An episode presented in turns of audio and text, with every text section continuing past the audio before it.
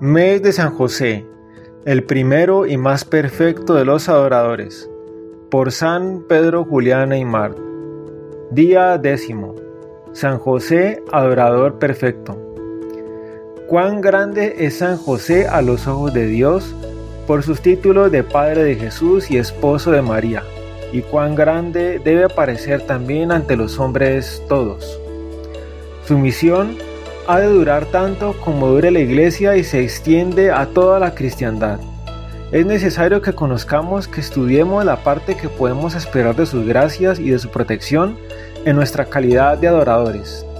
Vamos a ver cómo estos dones de San José y todas sus gracias tienden a hacer de él un perfecto adorador.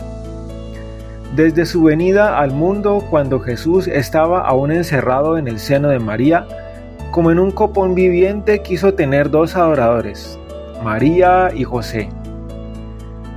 Desde que el ángel desvaneció la duda que atormentaba a este buen santo respecto a las maravillas obradas en María, él no cesó de adorar a Jesús oculto en su seno virginal. Cuando el Verbo hecho carne fue dado a luz en Belén, San José y María le adoraron incesantemente. En estos momentos lo tenían ante sus ojos. Era preciso que la humanidad entera se hallara representada a los pies de Jesucristo por estos dos santos. Ciertamente, Adán y Eva fueron bien reemplazados. San José trabajaba todo el día en Nazaret y como no podía permanecer de continuo a los pies del niño Jesús, viéndose obligado a veces a salir de su casa por asuntos de su oficio, María lo reemplazaba en esos momentos cerca del Hijo Divino. Pero cuando al anochecer volvía a su casa, pasaba incansable toda la noche en adoración, feliz de contemplar en Jesús los tesoros ocultos de la divinidad.